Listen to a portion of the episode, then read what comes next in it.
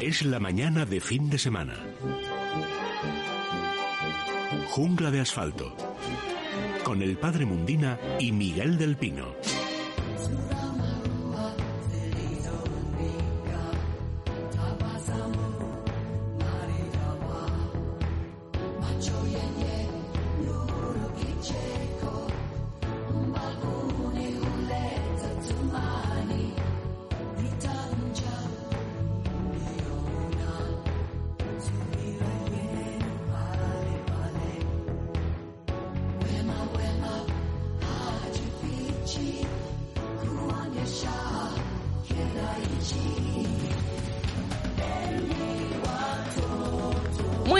Días a todos. Son las 11 y 5 minutos, las 10 y 5 en Canarias y estamos de vuelta con jungla de asfalto.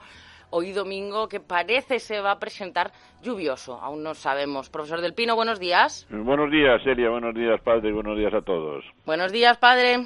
Buenos días, pareja. Muy buenos días. Bueno, antes de nada vamos a dar el teléfono a los oyentes, 91 573 9725. Pueden empezar a llamar ya. En la última parte del programa nos ocupamos de todas sus dudas. 91 573 9725. Abrimos la ventana. Es la mañana de fin de semana. Jungla de asfalto.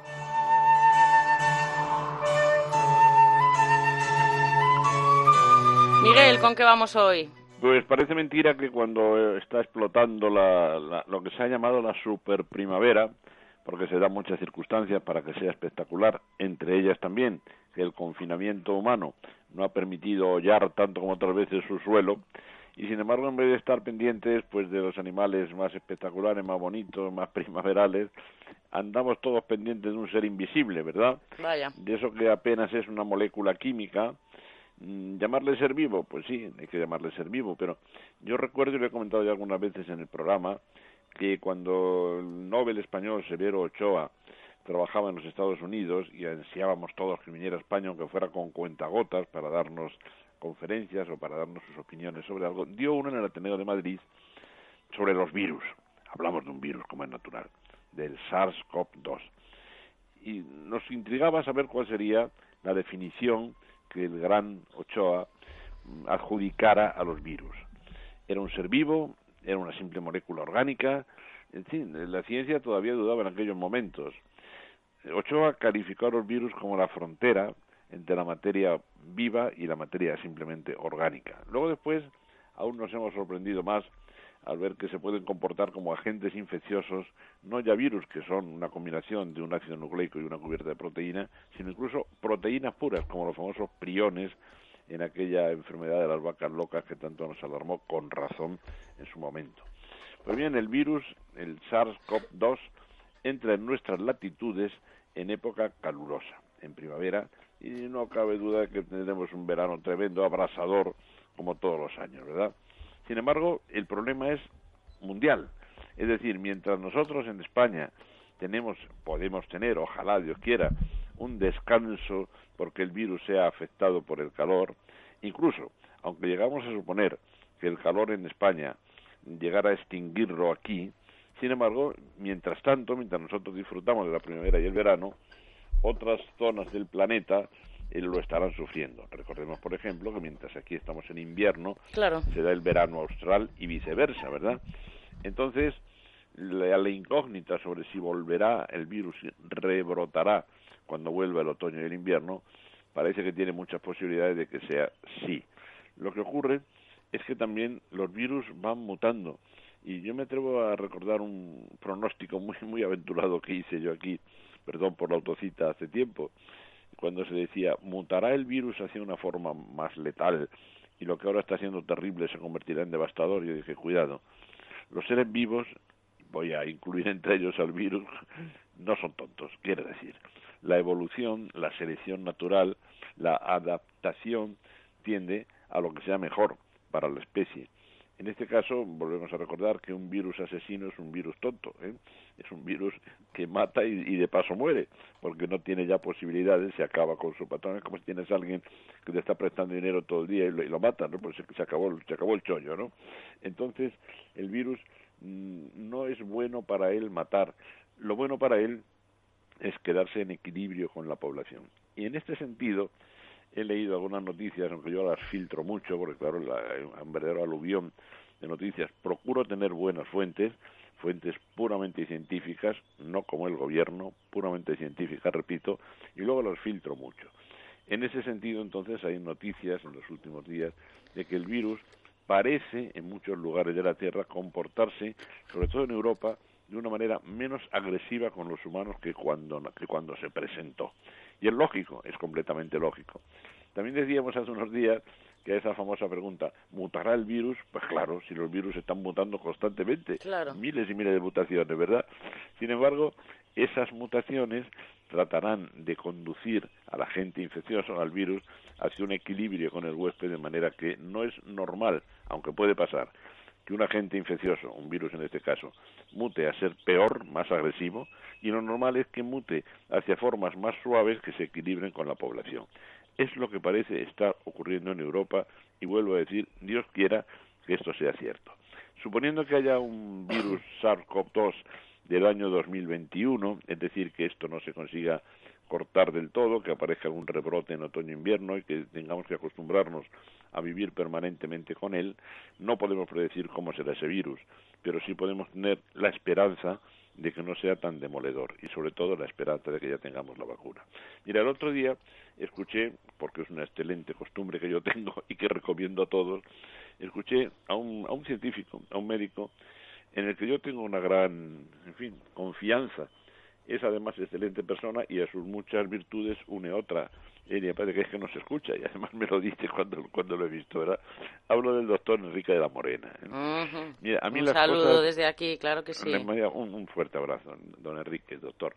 Bueno, a mí me gusta las cosas, he sido profesor de enseñanza media, bueno, soy, que eso imprime carácter, ¿verdad? Aunque esté jubilado. Me gusta las cosas cuanto más complicadas sean, explicarlas de una manera lo más sencilla posible y dijo algo el doctor de la Morena en el programa, lógicamente, en su colaboración con Federico Jiménez Los Santos, dijo algo que me impresionó. Dijo, ver, que no te vea el virus. Atención, ¿eh? porque la cosa tiene vigas. Que no te vea el virus. Es decir, vamos a protegernos con mascarilla, por supuesto, vamos a tomar todas las precauciones del mundo, lavarnos las manos, tal. pero si se puede evitar estar en concentraciones donde esté el virus, mejor que ni te vea. O sea, que el virus ande por allí, rodar, decir, tú vas protegido, si no te ve, mucho mejor. Es decir, evitar la ocasión para evitar el peligro, ¿verdad? Creo que es una forma genial del, del doctor de la Morena de, explicarlo, ¿eh? que no te vea el virus. Procurar no estar en aquellos lugares que sean conflictivos o peligrosos. Fundamentalmente las aglomeraciones. Se están dando aglomeraciones verdaderamente imprudentes y a las personas sensatas, si me permitís me incluyo entre ellas, nos incluimos todos, pues nos llevan los demonios, ¿verdad? Cuando vemos irresponsables haciendo fiestas multitudinarias y haciendo el gamberro. Entonces, tengamos, sigamos con todas las costumbres lo más sanas que podamos, que no nos vea el virus, como dice el doctor de la Morena, y esperemos que el que venga en octubre y en diciembre, que seguramente vendrá, lo haga más equilibrado con la población y no sea tan demoledor, y que nos coja sobre todo preparados hasta que llegue la vacuna.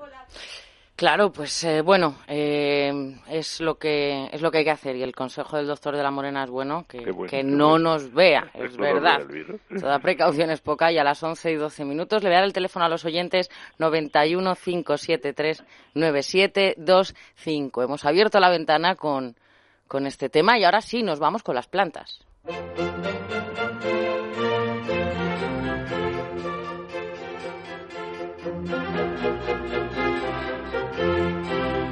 Padre, ¿con qué vamos hoy? Hoy vamos con una planta Elia que tiene características muy parecidas a la planta que hablábamos ayer, las alteas. Tiene características muy parecidas en cuanto que eh, tiene una resistencia enorme al frío, lo cual es importante. Y luego, porque también le gusta mucho el sol, eh, y si tiene algo de sombra, lo soporta también muy bien. ¿Cómo se llama esta planta? Bueno, por definición primero diremos que es un género de arbustos caducifolios, en general espinosos, de floración primaveral, que se utilizan en jardinería por sus vistosas flores y frutos qué bonito, y frutos aromáticos producidos en otoño y también utilizados como provenientes, preservantes. Los frutos Elia aparecen al final del otoño cuando ya hemos disfrutado durante, bueno, porque florece, ahora ya estarán en flor, eh, eh, esta planta llamada chenomeles, chenomeles, pero que la gente lo puede llamar membrillero del Japón. De tal manera que entre chinos y japoneses hay una controversia, porque los japoneses dicen que es de origen suyo y los chinos dicen que es de origen suyo. Bueno, cuando en los libros vemos, por ejemplo, las, la familia de las rosáceas y que es repulsiva y dice a lo mejor que es de Japón, pues pone, entre comillas, pone incierto. Y si pone chinensis, pues también pone incierto. Sea como sea, es una planta que llegó también a nosotros hace ya algunos siglos y que hoy día es una planta muy apreciada, a pesar de que es espinosa, pero es una planta muy apreciada. Se parece mucho, por ejemplo, a las que primero aparece la flor y por último aparecen las hojas, como pasa, por ejemplo, en el almendro, pasa, suele pasar también en, bueno, pues en la hay muchas, yo que sé, incluso el prunus pisati. Eh, también hay muchos frutales que da primero la flor y después viene el hoja y el fruto, claro. El fruto que da esta planta llamada chenomeles o membrillero del Japón, el Pyrus japonica, es realmente un fruto que, como esta planta, si la plantamos en el suelo, y sobre todo en dónde, bueno, puede estar en maceta, puede estar en macetada, porque es una planta cuya flora es preciosa. Hay flor, digamos, llamada cardinalis, porque hay cuatro variedades nada más, cuatro variedades. Hay una flor que es de color rojo escarlata, hay una flor que es blanca, hay las otras dos flores pues yo las desconozco porque no las he tenido nunca en el invernadero, pero estas otras dos flores sí, la blanca y la escarlata. Pero, sin duda alguna, eh, cuando esta planta la ponemos en un jardín buscando un rincón, porque puede ser singular o puede estar también en forma de, eh, podemos hacer también alguna eh, pero mayormente la gente lo hace en, jardín, la pone en, singular, en un rincón donde quiere pues que haya un lugar donde no saben qué poner y ponen esta planta, porque puede llegar hasta dos metros de altura y con una floración excepcional. La flor es, aunque sea, aunque tenga espinas, pero cuando se la corta, si se la corta debidamente y uno pues ya sabe que no puede poner la mano como en, otras flores, pues eh, la corta con cuidadito y puede hacer hasta unos buques extraordinarios mezclándolo con verde y con, algún otro tipo de, flores o de rosas incluso. Esta planta eh, es ¿Por qué hay esta especie de, eh, digamos, de controversia entre China y Japón? Bueno, porque en las islas que eh, forman el archipiélago, pues enorme, de Japón, pues completamente en la isla Onsu o la isla Kyushu, ahí esta planta eh, es muy, muy, muy frecuente. Es botánica, realmente es de lugar, siempre la han visto ahí y por lo tanto ellos dicen que es original, también lo dicen los, como he dicho antes, los chinos. De cualquier manera, también podemos tener, podemos sembrarla con semillas o podemos hacer esquejes o podemos hacer un injerto. Hasta si alguien tiene una planta que esté un metro, metro y medio, y dices, ¿le puedo sacar una ramita para ya hacer unos injertos? Pues podemos injertarla perfectamente. Es una planta sensacional. ¿Por qué? Porque no da, no da trabajo. Si hace frío, aguanta perfectamente el frío. Si está pleno sol, perfectamente el sol. Y si tiene sombra, también aguanta la sombra. Por tanto, una planta excepcional. Y cuando ha florecido y después ya se puebla, se puebla, no mucha hoja, pero sí bastante hoja, al final, cuando llega el otoño, salen unos frutos que si está en el suelo, Elia, pueden tener el tamaño de una pelota de tenis. Si está en maceteros, será la mitad de esa pelota de tenis, una pelota de ping-pong un poco más. Pero lo curioso de esos frutos es el perfume. Tienen un perfume exquisito y la gente, las que conocen, porque cuando yo tenía el vivero en pleno funcionamiento, esta planta yo traía muchísimo y se vendían como rosquillas. Y cuando les decía los del fruto, me decían muchos, mejor a mediados de invierno me decían, padre, tenemos un frutero lleno de membrilleros del Japón. Digo, pero no se los comerán porque no es comestible. Dice, no, simplemente nos perfuma completamente el salón lo cual me alegraba muchísimo porque tenían pues la doble la doble eh, digamos función de la planta disfrutar de las flores y disfrutar después de la flor con su hoja que también es muy bonita y luego disfrutar de los frutos puestos en fruteros que ya ponía un letrerito no son comestibles. Bueno, muchos decían, no son comestibles para, para que no nos, no nos las terminemos o que no, no, no, no, porque no son comestibles, eh, de verdad. Y tenían que hacer una explicación de lo que es la planta. Esta planta realmente eh, no tiene, como he dicho, mayor preocupación cuando son los fríos, como pasa en la inmensa mayoría.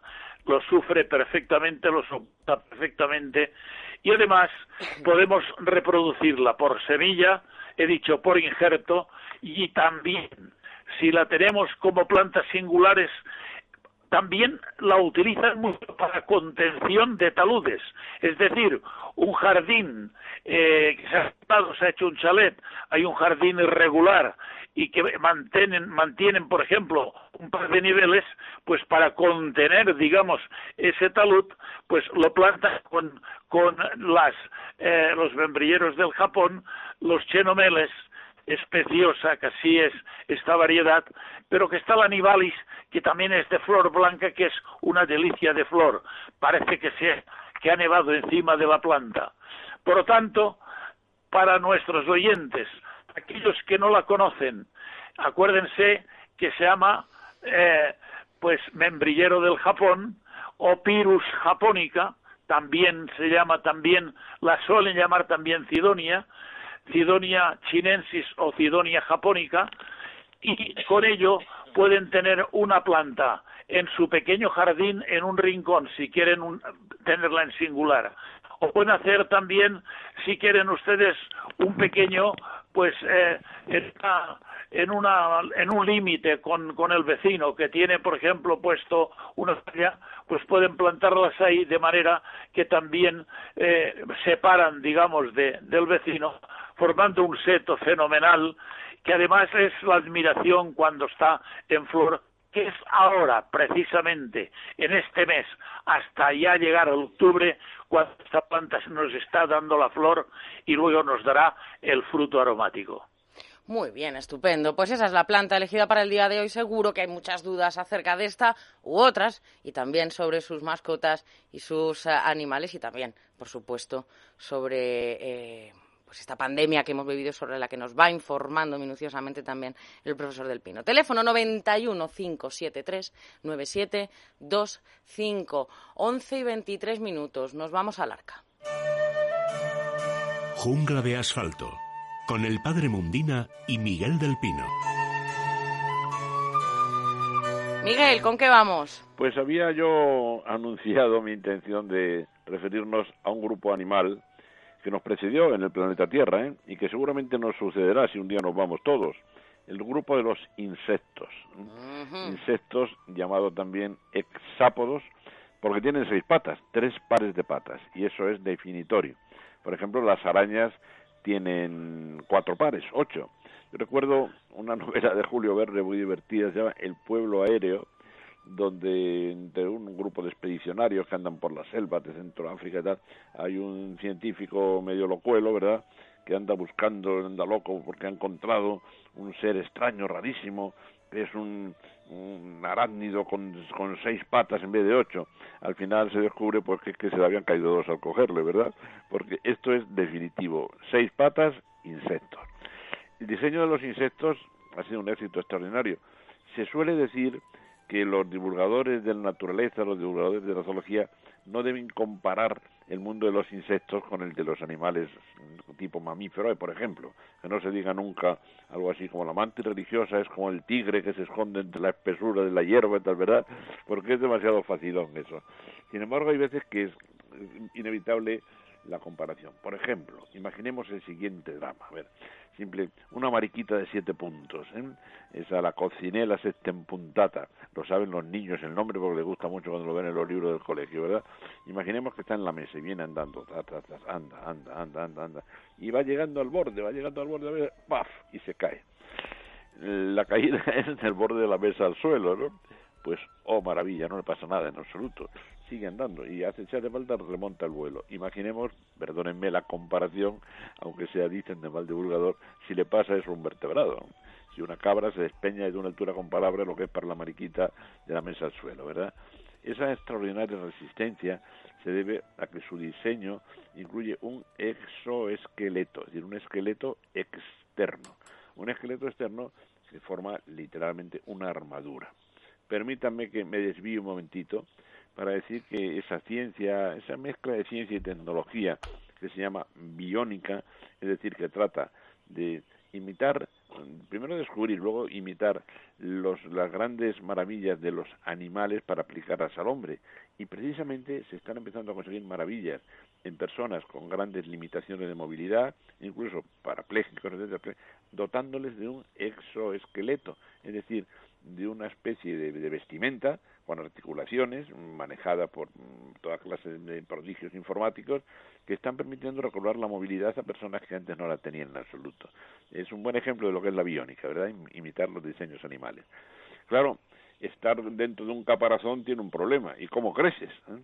Pues muy fácil, mudando. Los insectos durante su periodo de crecimiento pasan por varias fases en los que se desprenden del tegumento externo y crecen y entonces se agregan otros. Yo tenía un profesor de ciencias naturales que cuando era invierno llegaba a clase con su abrigo decía, permítanme que me quite el tegumento externo y se quitaba el abrigo, que es como le llamaba en su deformación profesional, ¿verdad?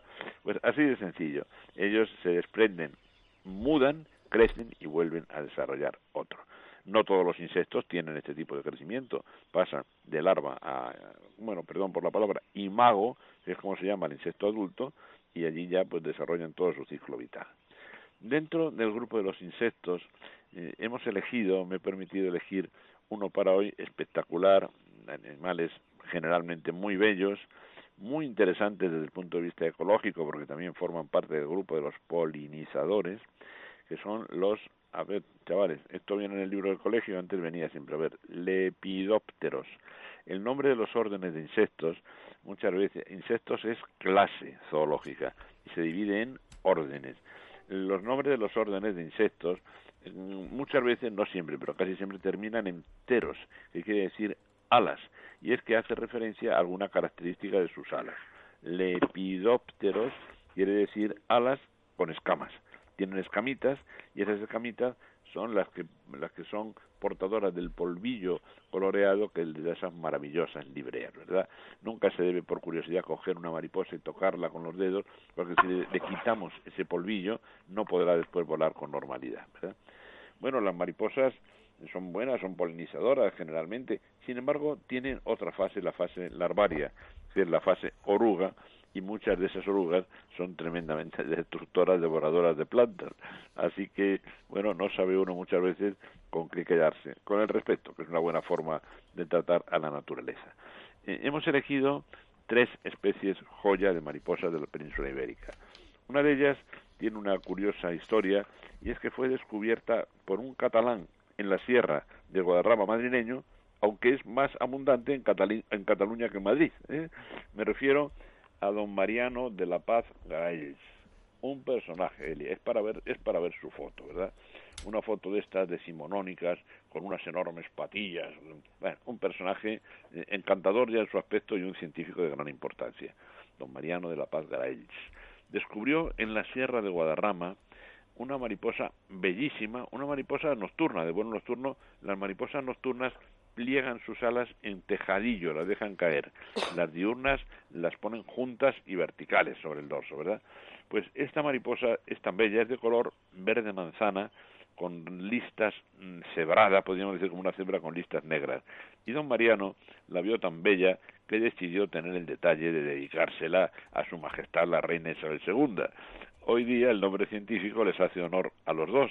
Graelsia por el profesor Graels, Isabelae, Isabele por la reina a la que se lo dedicó. Eh, fundamentalmente, por ejemplo, en el precioso pinar de Balsaín con el Pinus silvestris es uno de los sitios mejores, más adecuados para estas mariposas cuyas orugas se alimentan de las acículas del, del, de los pinos, de varias especies de pinos. Hay poblaciones también, como digo, por Cataluña, por el sistema ibérico, hay una población importante en Albarracín, y se extiende también hacia Francia. Es posiblemente uno de los insectos más bellos del mundo. Quien la ve y no sabe toda esta historieta piensa que es una mariposa tropical, que es algo que ha sido importada de los trópicos. Primera joya. Segunda. De la segunda hablaba ayer nuestro querido Ángel Febrero, con el que desarrollé yo hace años en una revista sobre plantas que yo dirigía en aquella época, en una sesión que se llamaba Visitantes del Jardín. En el jardín tenemos todas las maravillas que nos describe el padre Mundina, pero si tenemos la sensibilidad suficiente para, para respetar los animales que llegan por allí, veremos multitud de insectos, libadores, polinizadores, verdaderas bellezas. Una de ellas es la mariposa podalirio, Iphiclides podalirius. Otra cebra, es la mariposa más grande, quizá la mariposa diurna más grande de España, y forma parte de una familia, los papiliónidos, que se caracterizan porque las alas tienen como dos prolongaciones hacia abajo, como dos ramitos hacia abajo, ¿verdad? Hay que decir que tanto la graelsia como la ificlides, como el podalirio, se encuentran hoy en situación vulnerable y la principal causa, la principal razón, como es natural, son, es el empleo de insecticidas.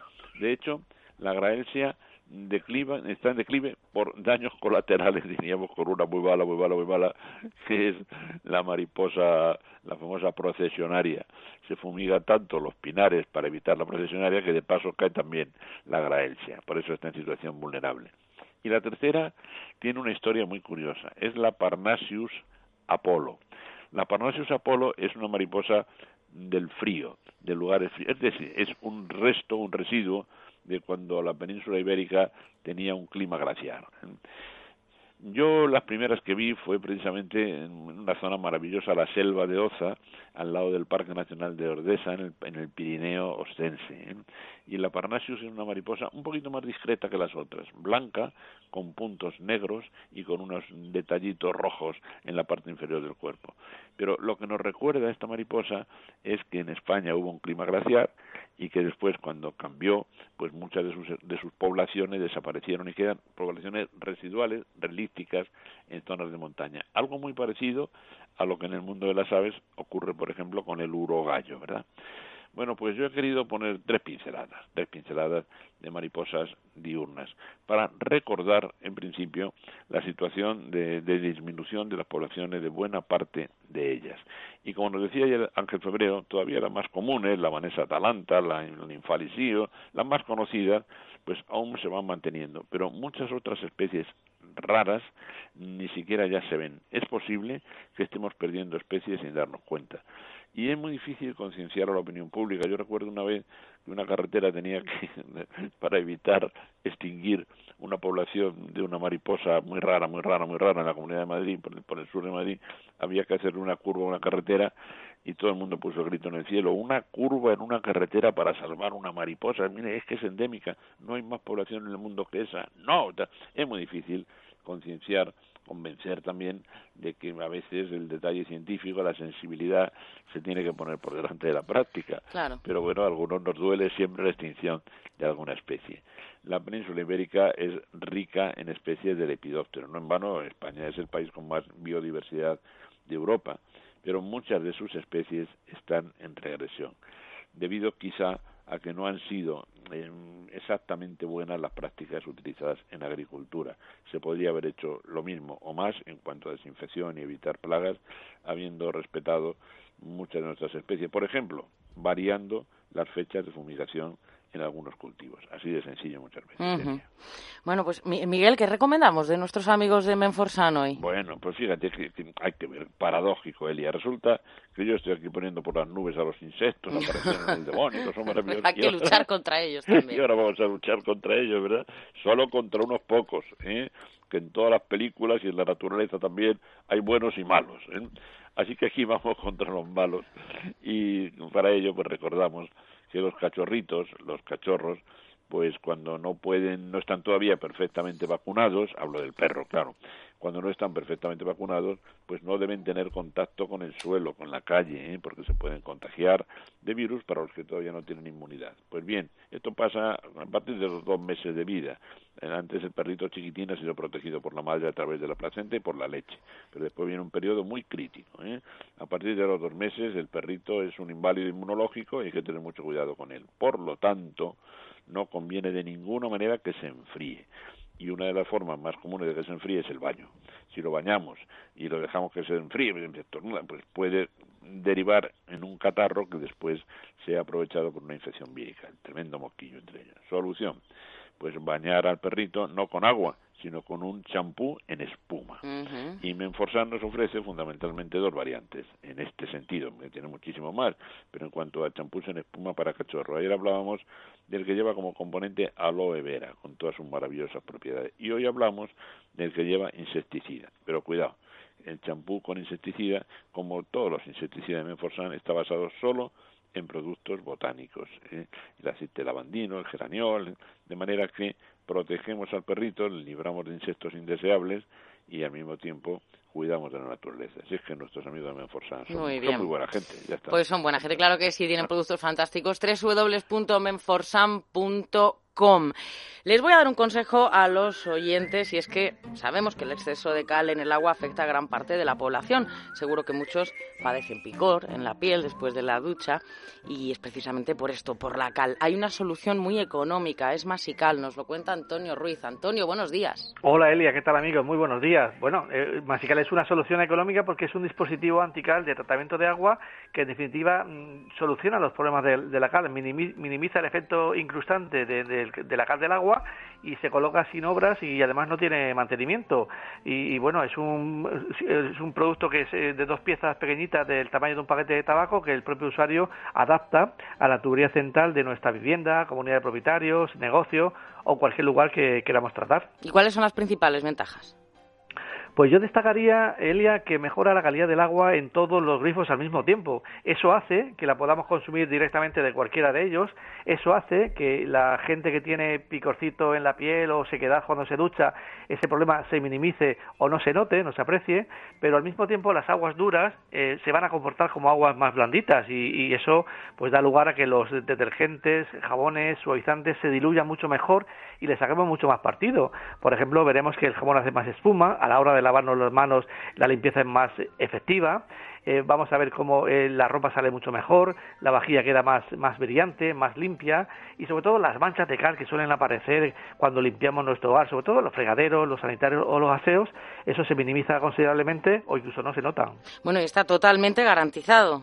Eh, bueno, de hecho es el producto más garantizado del mercado, porque yo la verdad es que no conozco ningún producto, Elia, que dé una garantía de funcionamiento ilimitado, que dure toda la vida y lo garantice así, como nosotros garantizamos nuestro producto.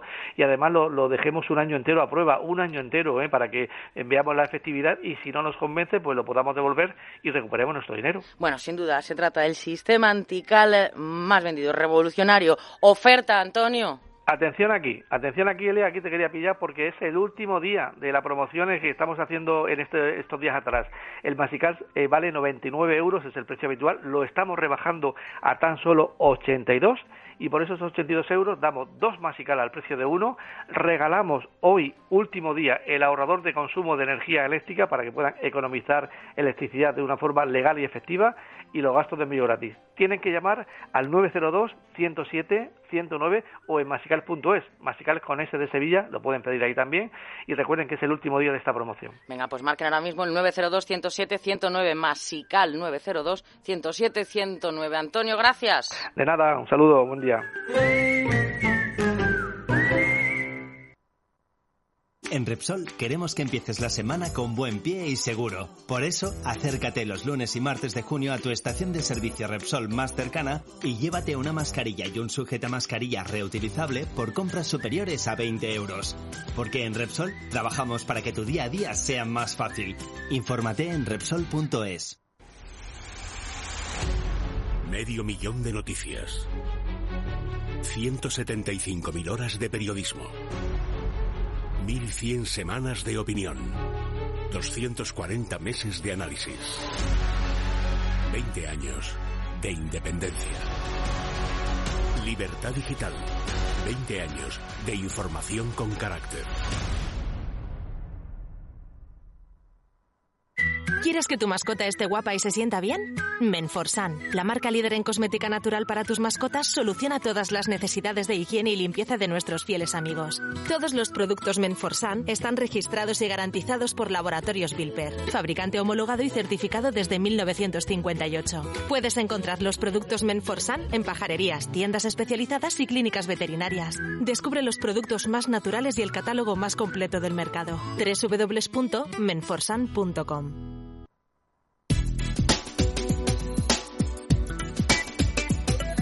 Venga, vamos ya con nuestros oyentes. Tengo a Adelaida de León, que yo creo que Adelaida ya estuvo ayer con nosotros. Adelaida, buenos días. Buenos días, cierto, Buenos sí estuve. días. Adelaida, le escucho. Buenos días, padre. Vamos a ver, em, tengo tengo en casa mm, dos plantas platicodón. Pone Sí. pone esto en el macetero, una azul y una blanca que mm, me cautivaron en el en el vivero. Y entonces ahora mi, mi indecisión es dónde puedo situarlas. Si en esos surcos que, que hay entre el césped y la acera, o en un macetero, o en una jardinera rectangular que tengo a la entrada del jardín. Usted usted lo tiene que poner en un lugar donde cuando venga el frío del invierno, que León ya sabe que, que no tiene compasión, Ataca fuerte, sí. que usted lo pueda coger y lo pueda poner a un sitio que tenga buena luz resguardado del frío. Perfecto, Bueno, pues perfecto. Adelaida, muchísimas gracias. Un fuerte abrazo. Gracias, gracias a ustedes por todo. Un abrazo, Gracias, gracias. adiós, adiós. Bueno, 11.41 minutos, Miguel, tenemos ya a Óscar Piedrola con nosotros. Ya está por ahí, Óscar, bueno, buenos con- días. Con todo lo que trabaja Hola, buenos días a todos. Buenos días, Óscar. Con todo el trabajo en la clínica y en los Tres Olivos, y todavía tienes tiempo para acordarte de tus buenos amigos, los oyentes de, de Jungla de Asfalto, ¿verdad? ¿Cómo- Claro que sí, Miguel, es un placer, de verdad que sí. Bueno, ¿cómo ha ido todo? A ver, antes de nada, no sé, ¿hay alguna disposición oficial, orden del Colegio de Veterinarios, algo que, que debemos actualizar en nuestra agenda, Óscar? Bueno, el Colegio de Veterinarios nos ha mandado un, un- bueno, una remesa para, para saber un poco más a ciencia cierta este último perro que ha dado positivo en Estados Unidos. Eh, que bueno, es un poco, la verdad es que es, es, es repetir un poco lo que ya hemos dicho otras veces, que era un era, era un perro que convivía con, vamos, es un perro que está está vivo, está está perfectamente. Que sea por muchos años. Sí, sí, ojalá que sí, exacto. Que convive con, con personas que, que efectivamente son enfermas de, de coronavirus. Eh, para- el perro no, es, no está grave, tenía, tiene un- una sintomatología leve y afortunadamente está saliendo de, del paso. Y bueno, pues recordar que si alguno, si hay algún oyente que tiene coronavirus, pues debería tratar a su mascota, intentar eh, minimizar el contacto con ella, es lo que nos dice el colegio, con, tratarle con guantes, con mascarilla, intentar después lavar, y si no hay guantes, pues lavarse las manos antes y después de tocarlo y, y si hay algún tipo de síntoma respiratorio, pues acudir al veterinario para y comentar que tiene coronavirus para. Para yo lo comparo esto con lo que yo he dicho muchas veces del, del hámster y la gripe estacional, que nosotros contagiamos al, al hámster. Claro. Veces, ¿no? Al hámster nosotros, ¿verdad? Bueno, muy interesante, muy interesante. Una, una curiosidad que a mí me intriga, no conozco si ese es exactamente el caso de este perro, pero es que en, en muchos carnívoros, en el hurón, por ejemplo, en el turón, en el gato, lo que en el hombre es un tremendo síndrome respiratorio, en estos animales es más bien un leve o intermedio en el cuadro digestivo. Se va a las Sí. digestivas ¿verdad? en vez del pulmón. Curioso, los virus son del demonio. Exacto, Miguel. Siempre, bueno, pues así un poco explicado rápidamente, los virus es como si tuvieran eh, como si tuvieran una llave pa- para abrir una puerta que nosotros tenemos en, en el cuerpo, cualquier animal que, que son que son los receptores y esa llave tiene que encajar o muy bien o casi casi casi perfectamente. Entonces, si no encaja bien esa llave, no puede abrir la puerta que es el receptor y no puede entrar a nuestras células, es imposible. De ahí, precisamente, de ahí pienso yo, que derivan por los, los- que es por donde van las principales líneas de investigación para la vacuna o para las terapias, es decir, impedirles entrar. Tú le quitas la llave, ya puede pegar porrazos contra la puerta que allí no entra. Mira, mira cómo llama el virus, sí, pero no tienen la llave para entrar. Por ahí van muchas, muchas investigaciones. Oscar, ayer Exacto. tuvimos una llamada, a mí me impresionó, porque mira, una de las cosas que, que habrían hecho que yo, si llego a terminar la, la carrera veterinaria que dejé por la de biológicas y tal, Sí. me hubiera costado mucho trabajo y os admiro mm, resistir el dolor, ¿verdad? Ver, ver el dolor. Entonces ayer nos hablaba una señora, me dio muchísima lástima, de un perrito con algo que, que hemos sufrido y que sufrimos todos los dueños de perro alguna vez, que es la, la oclusión de las glándulas perianales. Pero es que nos decía Sí. que el pobrecito perro venía de la calle y que se escondió debajo de la cama por, precisamente por el dolor. Mm, Yo le recomendé inmediatamente que fuera veterinario por si tenía que, que hacerle un vaciado de esas, de esas glándulas que no Exacto. siempre solemos hacer nosotros. Hice bien, ¿verdad? Mandarlo Sí, para allá. sí, claro. Sí, sí, está- Además es, un- es un procedimiento muy sencillo Claro. que, que si se hace a tiempo, pues evitamos tener complicaciones como fístulas anales, que ya requiere un tratamiento más largo, con antibioterapia, antiinflamatorio. Es complicado, hay que darse maña con, con eso, ¿no? Aunque si lo, uno lo intenta en casa, ¿verdad? Pero no Bueno, es del todo fácil. Sí, yo tengo clientes que lo hacen en casa, lo que pasa Sí, es sí. que yo, yo lo que hago es que les enseño. Claro. Los perros que acuden muy a menudo a la clínica con, con, con este problema, a los dueños que quieren aprenderlo yo se lo enseño y, y bueno, con- con- como la verdad es que mis clientes son gente muy sensata, pues no- lo hacen con cuidado Claro. y, eh, y la verdad es que no, no han vuelto a tener problemas. No, además el, síntoma no de que lo haces bien es que el animal no se queje. Ya está, o sea que... Exacto. De todas formas, yo pienso pienso que, que es un tema doloroso para el perrito. Yo recuerdo, permitirme que me ponga sentimental un momento, ¿verdad?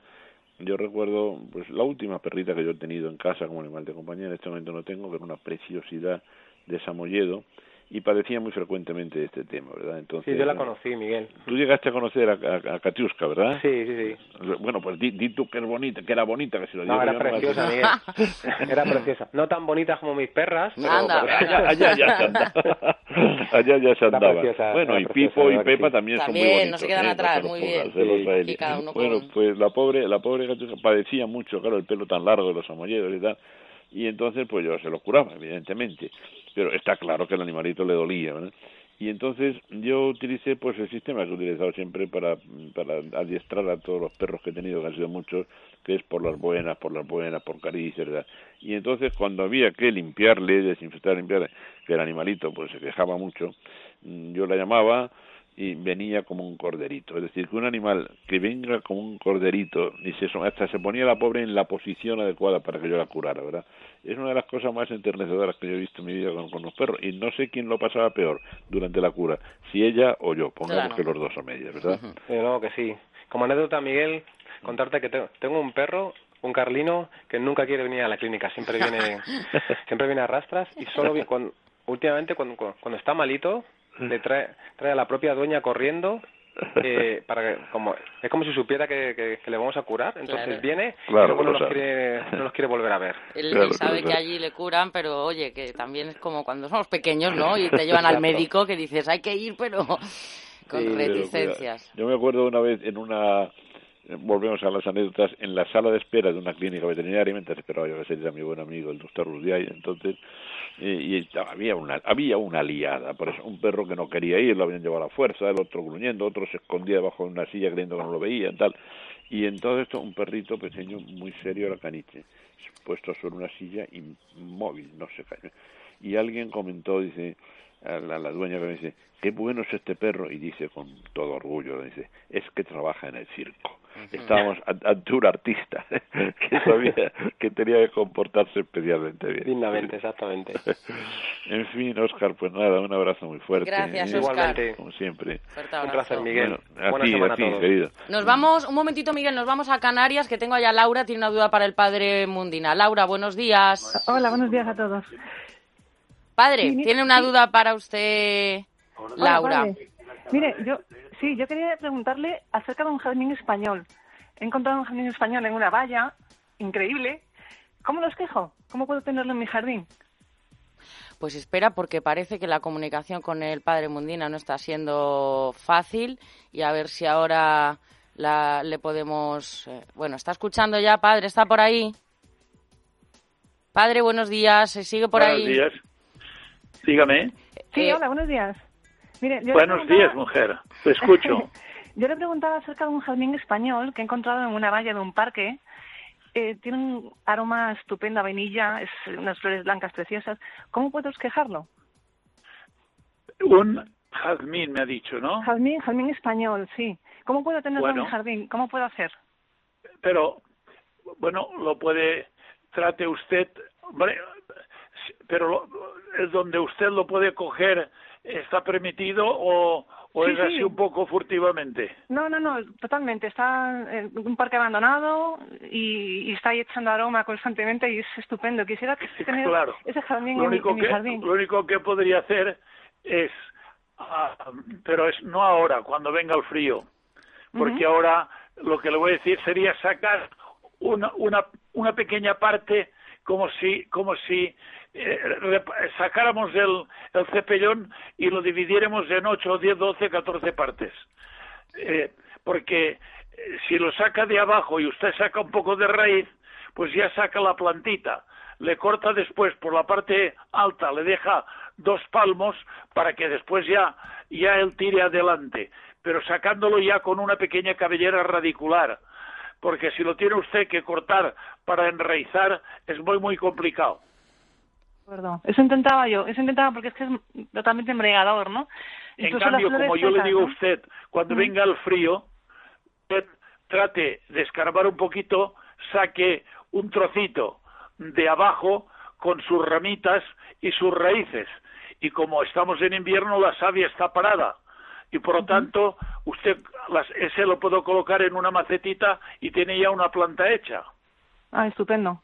Muy bien, pues entonces disfrutaremos eh, del Ahora aroma dis- ahora en verano. Disfrute del perfume durante la época de verano, pero cuando llegue ya el otoño se parará la savia, entonces eh, usted lo escarba un poquito, le saca un trocito con cuatro, cinco, seis ramitas o siete, o cuatro o tres, las que usted pueda, lo separa y lleve un cuchillo para cortarlo. También y, y, y- y unas tijeras para cortarle y llevarse solamente, pues bueno, pues unos 25 o 30 centímetros. Venga, pues Vale, queda muy resuelta bien. esa duda. Laura, gracias. pone Un en- abrazo. lo pone en una maceta con compost universal. Muy bien. Eh, María de Madrid tiene una duda para, para usted. María, buenos días. Hola, buenos días. Le escucho, María. Sí, padre Mundina, mire, quería una- hacerle una consulta. Tengo un cactus que es muy parecido al de Navidad, pero Sí. no es el mismo, sino que eh, empieza a florecer ahora. Sí. Pero sorprendentemente se le han caído todos los capullos sin abrirse y están las hojas como arrugadas o deshidratadas. Ya, pero usted pero no, no, lo ha abonado para... riego. Usted no le ha echado ningún tipo de abono para nada. Pues yo creo que eh, para otras lo he echado y a él también le he regado. Regar sí, pero abono no. No le ha echado. Con el abono de otras plantas, yo creo que sí. Bueno, eh, pues, pero tiene que estar segura, porque lo más seguro es que eh, con regarlo, como, como tenga, como cabe poca capacidad de compost, porque el, el cactus es basta, o le ocupa demasi- mucho espacio, por favor, échele cada dos riegos, ahora en el verano, desde ahora hasta el otoño, le eche, le eche usted un, un poquito de abono, pues eh, el, el universal que puede comprar en cualquier sitio, pero hágaselo porque cuando usted riega y lleve cuatro o cinco rieguecitos, pues resulta que aunque eh, no lo debe de regar con mucha frecuencia, porque es la forma de que se eh, que podamos matar el, el, el la plantita el, el, eh, porque es que no necesita gran cantidad de agua. Lo que necesita es que no le falten la materia orgánica para poder seguir adelante. Échale cada dos rigos un poquito de abono desde de ahora hasta el otoño. En el invierno es otra cosa. En el invierno lo riega usted una vez al mes muy bien, pues queda resuelta esa duda y ahora nos vamos a Santa Cruz de Tenerife. Ahí está Mercedes, tiene una duda para ti, Miguel. Mercedes, buenos días. Hola, buenos días, encantada de saludarles otra vez. Eh, rápidamente, tengo una perrita pequeña eh, que está con una alergia brutal. La he llevado, por supuesto, al veterinario. Eh, empezó con atópica y ahora está con apoquel. Mm, está mejor, pero en el momento que dejó de dárselo, le está además haciendo daño gastrointestinalmente, le está haciendo ya daño, lo está acusando. Eh, la he bañado con un champú específico de la marca de la marca que anuncian ustedes, que me va muy bien, pero todo es momentáneo. La perrita es mayor, tiene 15 años y pico. Un consejo milagroso. Pues, pues mire, el, el primero es, el consejo único quizá, es que cuando hay una alergia, el problema fundamental es averiguar cuál es el alérgeno, qué es lo que le produce esa alergia, ¿verdad? Pero por esto último que usted me ha dicho, eh, ¿lo ha tenido siempre esto o es reciente la alergia? A lo largo de los últimos años la ha tenido, pero de una manera no tan acusada, ni muchísimo menos. Bien, es que dada la, edad extrema de la perrita, que a mí me da la impresión de que lógicamente está muy bien cuidada, muchas veces este tipo de alergias seniles se producen por debilidad o debilitamiento, mejor dicho, del sistema inmunológico, ¿verdad? Y yo lo asociaría en este caso quizá a la senilidad de la de la perrita ¿eh? o de la pues perra. Muy probablemente. Muy probablemente, ¿verdad? Ella está tomando una pastillita, tiene el síndrome de Cushing. Sí, sí. para, quien no lo sepa, para los que diremos que el síndrome de Cushing es un tema debido hormonal, ¿eh? debido a un problema de desequilibrio en las cálculas suprarrenales. Bien, pues también eso también le puede producir, simplemente eso le puede producir el cuadro alérgico, ¿eh? porque las hormonas son un castillo de naipes que se estropea oh. una y va, y va derribando cosas en el equilibrio orgánico. Yo lo que le recomiendo es que, bueno, lo que está usted haciendo, que siga en contacto permanente con el veterinario. Sí, sí, lo estoy, yo un mineral. Lo está haciendo usted muy bien. Y yo así, a simple vista y por intuición, asocio esa alergia a una a una degeneración senil del sistema inmunológico, muy posiblemente agravada también por el síndrome de Cushing. Muy bien, bueno, pues queda resuelta esa duda. Y muy rápidamente, Paula de Madrid tiene una duda para usted, padre. Paula, buenos días. Buenos días, eh, vamos a ver. Paula, le escucho. Yo me refiero a una drácena, está en, una, en un rincón de un, en un pasillo de una comunidad de propietarios. Es una, se ha puesto como, no sé si ha sido a final de, enero, primero de febrero, por ahí. Se le ha regado poquísimo, de verdad, porque me dijeron que necesitaba poca agua. Bueno, pues están las, puntas, eh, aparte de que están marrones como quemadas, está, eh, se, está extendiendo a las hojas hacia abajo e incluso con manchas marrones y no puede ser por exceso de riego, pues porque le digo que es que se habrá regado sin exagerar en este periodo de tiempo como mucho tres o cuatro veces, pero como de acuerdo, pero lo ¿eh? que lo que realmente iba a decirle yo es por los por los eh, los síntomas que usted me está dando en las hojas es porque esa planta no ha visto el abono hace tiempo. Que necesita abono. Claro. Claro, mujer. Si usted me la riega y lava la tierra, la planta llega un momento que dice, mujer, eh, por favor, agua tengo bastante, pero comida no tengo. Pero ¿cómo he hecho el abono si no lo puedo regar? Dígame, perdón. Sí, lo que pasa es que usted en vez de haber regado tanto, haber regado menos, y uh, cada dos riegos usted tiene que un poco de abono, le digo abono universal, o si eh, quiere usted, compre también que venden unos palitos de abono, y póngale un par de palitos que tendrá para dos meses. Si es, pero, bueno, si le pone perdone, padre, pero ¿le parece mucho tres riegos o cuatro como mucho de febrero aquí? Le pregunto. Bueno, depende en dónde esté y el calor y si está cerca de una ventana y, tiene mucho calor. Todo depende del calor que tenga o si tiene calefacción en invierno, por ejemplo. eh, como yo no veo el lugar, es difícil. Si me mandara usted una foto, le podría decir. Lo que sí le puedo decir es que aunque riegue cuatro veces, no, estará bien, estará bien, pero cada dos riegos tiene que ponerle un poco de abono en el agua. Un poco de abono, claro, eso es fundamental. Bueno, pues o si se puede... lo echa a foliar. Si usted se lo echa a foliar es por la hoja. Claro, Como un flu, flu, un flu, flu. Pero si no, tiene que ponérselo en el agua para que la plantita, caray, pues tenga el alimento necesario para que tenga el verdor que usted exige. Claro. Padre, Sí. nos vamos. Bueno, pues es lógico. Es lógico, claro. Es, es- es justo y necesario. Se acaba el tiempo, pero volvemos la semana que viene. Miguel, un fuerte abrazo. Dios, Dios mediante. Un abrazo a todos. Venga, que vaya bien. Nada, son las 11 y 58 minutos. Unos consejitos y enseguida volvemos que hasta la una y media continúa la mañana del fin de semana. Hasta ahora mismo. Jungla de asfalto. Con el padre Mundina y Miguel del Pino.